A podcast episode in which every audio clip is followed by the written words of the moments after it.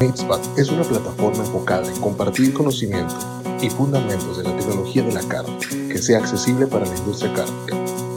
En cada episodio platicaremos con especialistas y expertos acerca del manejo ante-mortem, producción, calidad e inocuidad de la carne, entre otros. Este podcast no sería posible sin el apoyo de nuestros patrocinadores. The U.S. Meat Export Federation, the Niche Meat Processor Assistance Network, Ultrasource, the new standard for innovation. Hola compañeros de la carne, bienvenidos de nuevo a su plataforma Meatspad versión en español. Mi nombre es Francisco Najar y el día de hoy continuamos con las conversaciones con especialistas y científicos de la carne. El día de hoy tenemos a una gran compañera, una gran amiga. Tenemos a Jessica Lancaster de la Universidad de Idaho. Ella es candidata a doctorado y próxima a, graduarse en estas próximas semanas. Ella tiene una investigación, la verdad, muy aplicada y muy interesante. Especialmente al día de hoy en la industria de la carne en Estados Unidos hemos observado el incremento en tamaños y peso de, de de canales de bovino en Estados Unidos. Y nos platica acerca del impacto que esto puede tener en la, en la calidad y enfocándonos en el color de la carne, específicamente para, para aquellos que están en el área del retail, del supermercado, y cómo esto puede llegar a impactar la calidad. Bienvenida Jessica a Meatspad, un gusto de tenerte el día de hoy con nosotros. Platícanos por favor acerca de ti, eh, acerca de tus metas Sí, bueno, yo crecí en la parte sur de Idaho y yo diría que tomé una ruta muy larga para poder regresar a la Universidad de Idaho. Hice mi licenciatura en la Universidad Estatal de Colorado, fui parte del equipo de evaluación de carne, luego continué mi educación en la Universidad Estatal de Nebraska, ahí hice mi maestría en donde también fui parte del equipo de evaluación de carne. Y en la Universidad de Idaho contrataron a dos científicos que trabajan en mi área de interés y eso me hizo regresar a mi estado natal. Y estoy haciendo mi doctorado y espero que ya sea que pueda yo ubicarme en el medio académico o en educación al consumidor. Excelente, muchas gracias.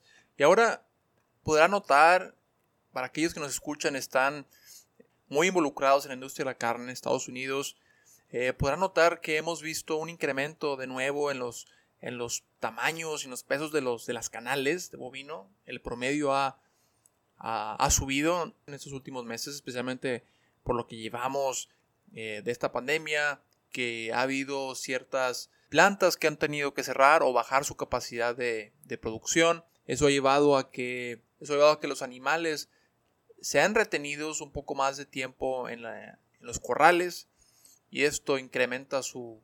Bueno, platícanos un poco más acerca de, de, de los antecedentes o un background acerca de este problema que vemos el día de hoy, Jessica, por favor. El tamaño de la canal es algo que ha sido un tema popular en la industria desde hace décadas. Cuando yo empecé mi revisión de la literatura fue buenísimo porque encontré que mi abuela hizo su maestría en la Universidad Estatal de Colorado. Su tesis fue sobre el tamaño de las canales y en aquella época eran tan grandes como ahora. Nosotros seguimos viendo que hay un incremento en tamaño de la canal. Y esto es por lo que hemos hecho en la ciencia cárnica, hemos mejorado la genética, las cruzas y todas estas herramientas de manejo que han permitido que haya canales más grandes ahora. Parte del desafío cuando llegamos a ello es que la mayoría de las plantas empacadoras tienen una configuración para un tamaño más tradicional de canales y cuando tenemos estos animales tan grandes es un reto enfriarlas comparativamente con las de tamaño más tradicional. Estos animales más pesados son descontadas en el sistema de compra con base en una tabla. Reciben un descuento, pero cuando hacemos el cálculo, a fin de cuentas, el productor podrá recibir más dinero por estos canales por su gran peso. Muy bien, y para la gente que nos escucha, que gente que se encuentra en el, en el negocio del procesamiento de la carne, ¿qué representa esto, Jessica? Bueno, cuando pensamos en la industria cárnica queremos tener un producto uniforme. Si se vende a un restaurante, queremos poder ofrecer una caja de carne con productos similares. Estas canales grandes tienen parte del reto es que el ribeye es más grande y todos los productos van a ser más grandes porque finalmente el animal trae más músculo. Esto hace que se quiera mitigar al reducir el precio para desalentar la producción de animales tan grandes. Pero cuando ya incluso vemos que hay animales que llegan hasta mil libras y dependiendo, claro, de la época del año y del promedio de peso de esa época.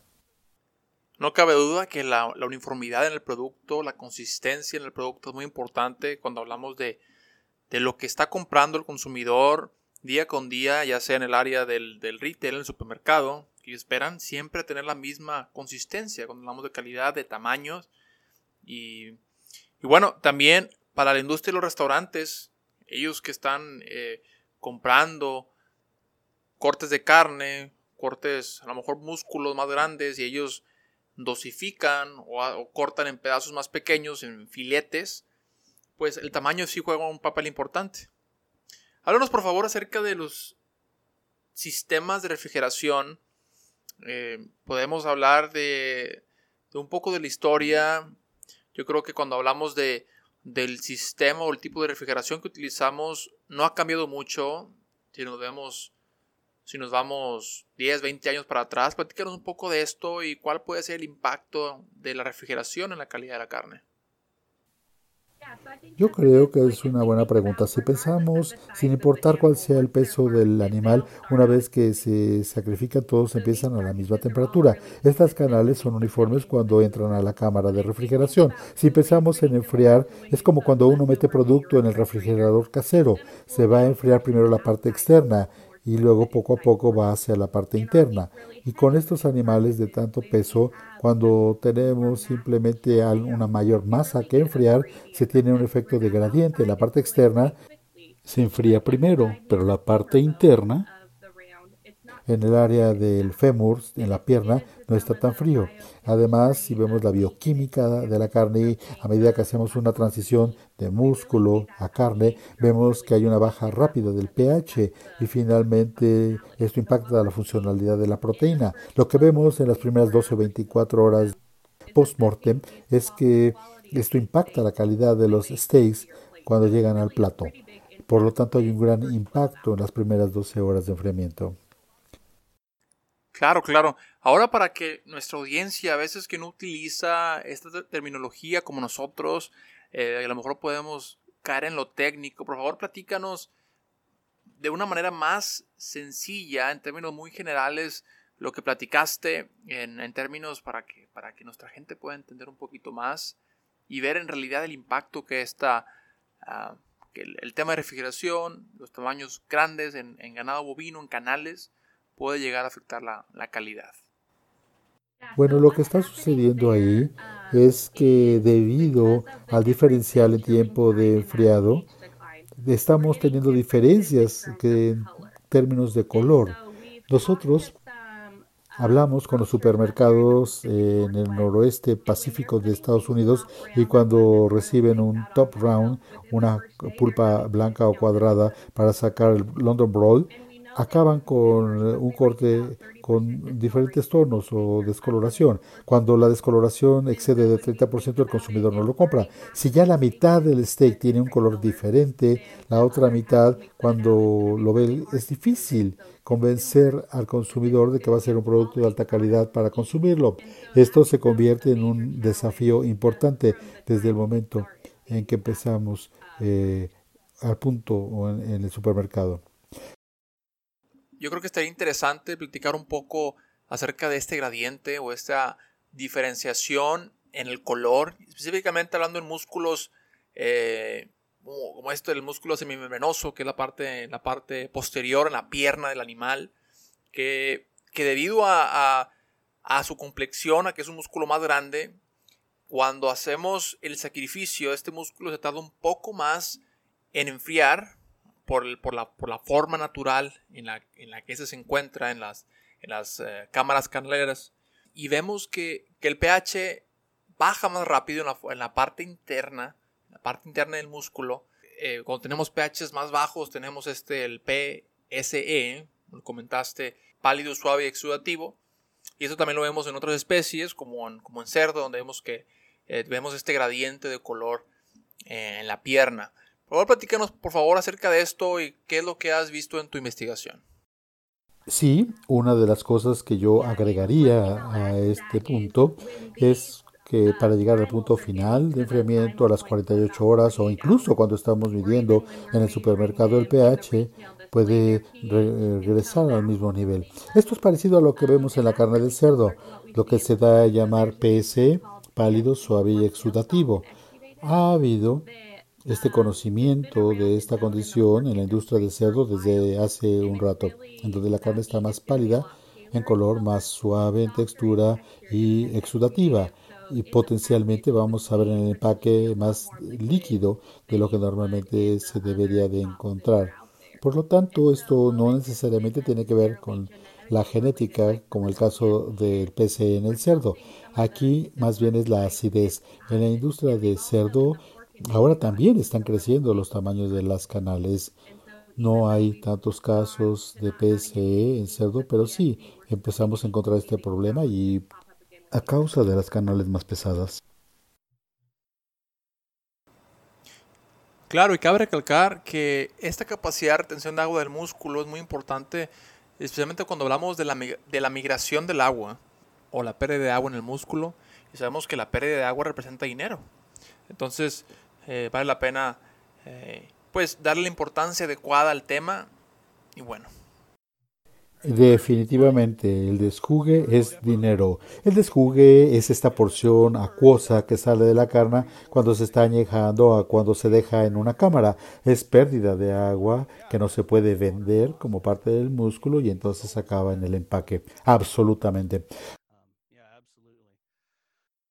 Muy bien, ahora mencionaste Jessica que hay ciertos beneficios eh, para las canales o para, los productores eh, sabemos que dependiendo cómo se esté comercializando eh, esa canal, si en base a su calidad, en base a su precio, pero bueno, definitivamente por eso, para aquellos que están comercializando eh, y vendiendo canal en base al peso, pues sí están beneficiando. Platícanos por favor acerca de alguna de tus recomendaciones o sugerencia que le pudieras dar a, a la gente que está procesando carne eh, comentaste tú el enfriamiento que es muy importante para, para disminuir menos defectos en la calidad. Mencionaste el color y eh, la capacidad de retención de agua. Platícanos un poco acerca de alguna sugerencia para, para ayudar a esta gente que está observando esto. Sí, yo creo que es muy importante que podamos proporcionar soluciones para la industria cárnica y porque se ha hecho un buen trabajo para producir, como lo hacen los ganaderos, ganado de alta calidad. Entonces, ¿cómo podemos eh, adaptar esto en una planta? Hemos visto que se han, por ejemplo, separado los músculos en la cámara para que al separar estos músculos pueda ayudar, ayudar a enfriar la canal. En la pierna, por ejemplo. También Ahora salen unos steaks muy grandes de algunos músculos. Si pudiéramos dividir en porciones más sólidas, que sean más uniformes, no nada más en color, sino en características al paladar, si hacemos eso tendremos más uniformidad, no nada más para el paquete que compre, el envase que compre el, el cliente, sino también para una experiencia más uniforme. Y en breve, una pausa comercial. Desde 1833, Ultrasorge ha sido un proveedor confiable para la carne en México, Centro y Sudamérica, proveyendo equipo para sacrificio de productos cárnicos y empaques. En breve volvemos. Esto me emociona mucho porque es, es en realidad un tema muy, muy importante el día de hoy, un hot topic, como diríamos. Ahora, pues yo creo que lo que viene en un futuro sería empezar a analizar ya que tenemos mayores pesos en las canales yo creo que esto va a ayudar mucho a, especialmente a gente en el retail o en el food service, a gente en los restaurantes, porque vamos a ver músculos, vamos a ver carne con un poco más de tamaño. Y aquí es donde, donde viene lo importante del, del científico, la carne, la gente que está en la academia, para poder dar recomendaciones, diferentes cortes, presentaciones para que el, para que el cliente final, la gente en el, en el la gente en los restaurantes, los clientes estén a gusto porque, pues, si te pones a ver, la gente no va a querer. Si lo ponemos en contexto, imagínate un, un corte, un ribeye. y viene pues con un tamaño eh, relativamente grande. Hay veces que, los consumidores están buscando un corte, un ribeye más pequeño y bueno, siempre hay que tener, eh, tener en cuenta que hay mercado para todo. Y hay recursos para aquellos que quisieran aprender más acerca de músculos y, en, en próximos meses veremos más acerca de, esto. Eh, vemos que la Universidad de Nebraska tiene una, un recursos y una página muy, muy interesante donde puedes ver, donde podemos ver las características y las dimensiones de los músculos y cómo poder a lo mejor optimizar con un mejor rendimiento y bueno, y que tenga mayor aceptabilidad para el consumidor. Ahora, platíquenos un poco, eh, mencionamos los pesos, eh, Jessica, platíquenos por favor acerca de los pesos, platíquenos de los pesos de los animales, eh, del USDA, ¿dónde podemos encontrar esta, algunos de los documentos disponibles para la gente que, que, quiere aprender más, de vea a lo mejor, a lo mejor yéndose 10 años para atrás o inclusive un año para atrás, ver los diferentes pesos, a lo mejor pudieras platicarnos un poquito al respecto. Sí, claro. Carol Fax ha publicado reportes y hemos visto los números en donde encontramos que los pesos de las canales son abnormalmente grandes para la temporada y tienden a, aumentar más.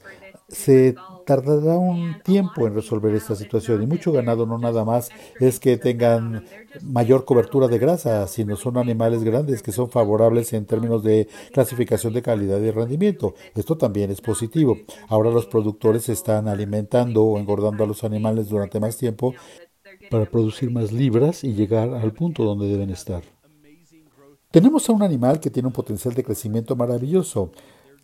Los ganaderos han hecho su trabajo con el toro correcto, la vaca correcta, por animales eficientes que permiten producir un animal igual. Y luego tenemos este fenómeno no predecible que sucede y esto en cierta forma retuvo el abasto de ganado. Y algo que yo creo definitivamente es muy bueno al respecto del ganado. Los podemos retener un tiempo en el pastizal COVID se dio cuando empezaba a salir el pasto. Podemos tomar algunos de los animales que ya estaban destinados a finalización, los dejamos un tiempo más en pastizal y se desacelera la engorda, el proceso.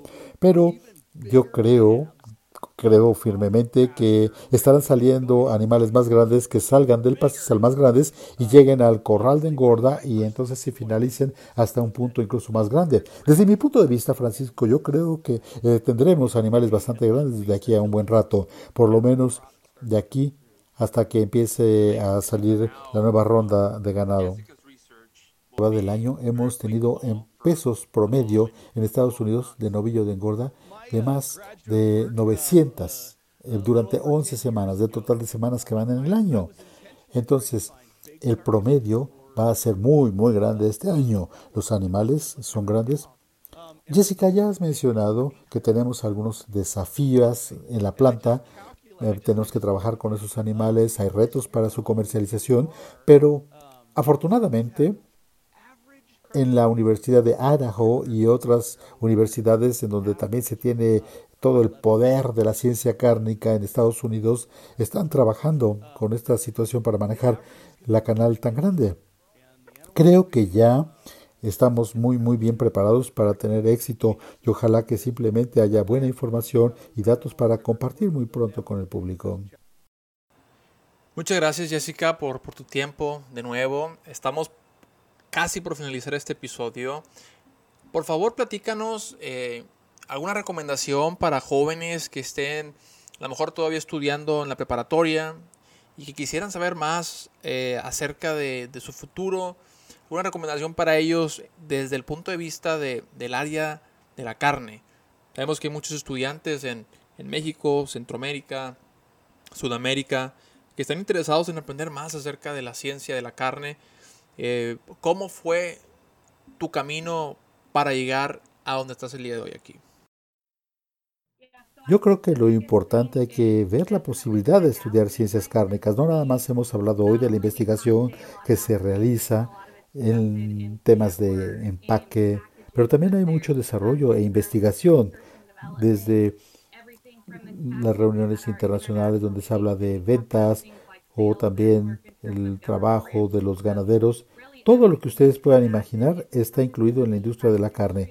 Y otra cosa muy buena es que aunque estamos pasando por la pandemia, que es muy eh, estresante, la gente en la industria cárnica sigue teniendo trabajo, es algo bueno de la agricultura. Si ustedes buscan una carrera que sea apasionante, aunque está uno muchas veces en la licenciatura y tiene que trabajar largos días y uno se pregunta por qué me metí a esto.